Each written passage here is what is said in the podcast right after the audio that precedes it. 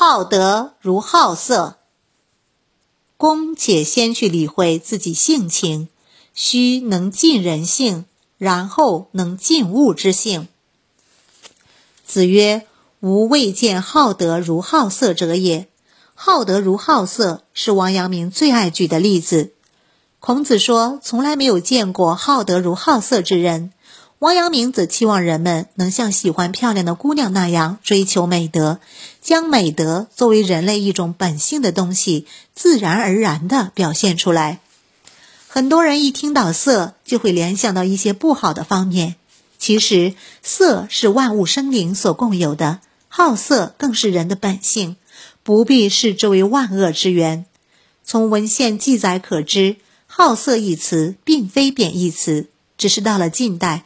随着社会文化现象的转变而发生了语义上的偏离。孟子曾说：“人少则慕父母，知好色则慕少爱；有妻子则慕妻子，士则慕君，不得于君则热衷。”意思是，人在年幼时爱慕父母，成年之后爱慕少女，有了妻子则爱慕妻子，走上仕途为官则忠于君主。知好色代表了一个相对于幼年的成熟时期，在这个时期，年轻人开始知道喜欢异性。即便是在现代社会，好色也是一个人生理和心理上正常而健康的倾向。人不近色，则人性失；人性失，则不能为人。孔子言“好德如好色”，也就是肯定了好色是人们应该有的行为倾向。既然好色是人之本性，其所固有的不以外界条件而转移的特性，正是好德之人应该努力做到的。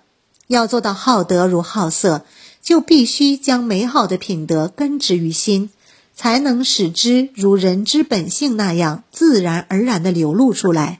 否则，仅仅囿于思想中的品德，就算再美好，也无法影响我们的行为。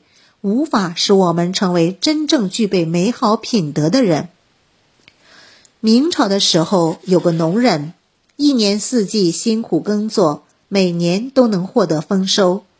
因为这个原因，在这个农人生活的村子里，很多人一天只能吃两顿饭，而他家却能顿顿饱餐，这让村里人很是羡慕。因为家有余粮。农人用一部分粮食当做学费，让自己的儿子上了私塾。这以后，老农见到谁都显得非常开心，经常对村里人说：“人活一世，不就是吃饭、养家、识字，做个好人吗？现在这几样，我家都做得差不多了。以后你们有什么要我做的，尽管开口。乡里乡亲的，我一定帮忙。”半年后。这个农人的兄弟家遭了殃，离家来投奔这个农人。农人让他的兄弟先住在年久失修的祖屋，且说过一阵子给他修个新房，然后再搬过去。他的兄弟听后很是高兴，逢人便夸自己的兄长如何如何对自己好。为了表达感谢，农人的兄弟抢着干农活儿，无论做什么都很勤快。渐渐的，农人自己不动手了，家里有什么事都让他的兄弟去做。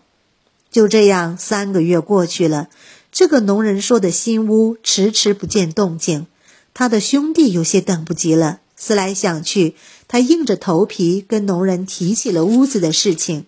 听完自己兄弟的话，农人沉默了一会儿，对他说：“这个事情啊，我还真给忘了。”你放心，自家兄弟的事，我一定会说到做到。第二天，农人的兄弟走在田垄上，有人问他房子造的怎么样了，他红着脸说不出话来，仿佛是自己做错了什么。当冬天来临之际，他还住在四处透风的祖屋里，而他的兄长正在温暖的家中喝着自酿的米酒。次日一早，他没有跟农人打招呼，就离开了村子。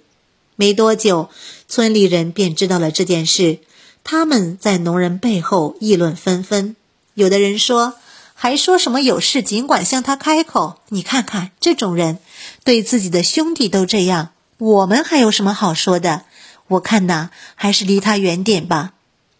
从此以后，再也没有人理睬农人，甚至农人一家都成了全村唾弃的对象。说好的做不到，实际上是心里根本没有想过要给自己的兄弟盖新房。行由心生，由此可见，这个农人到底是怎样的一个人？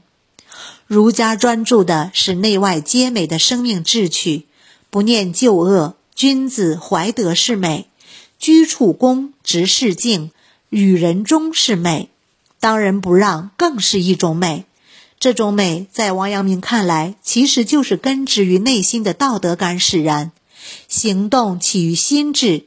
倘若内心缺少道德的约束，只会说漂亮话而无真行动，那么其行为可以想到的是巧言令色、先以人，对其不能做更大的奢望。如果说好色是一种在人内心天然生成的本能反应，那么好德就是一种经过教化之后能够自然流露的理性反应。好德之人对美好品德的追求发自内心，自然能够在其言行举止中表现出来，并且不易受到外界因素的干扰。相反，那些只会将仁义道德挂在嘴边的人，一旦受到金钱权力的诱惑，则会把持不住，做出丧德败行之事。王阳明的弟子日福曾问他：“程颐说。”一草一木皆有理，不可不察。您觉得这个看法如何？王阳明说：“我就没那闲工夫了。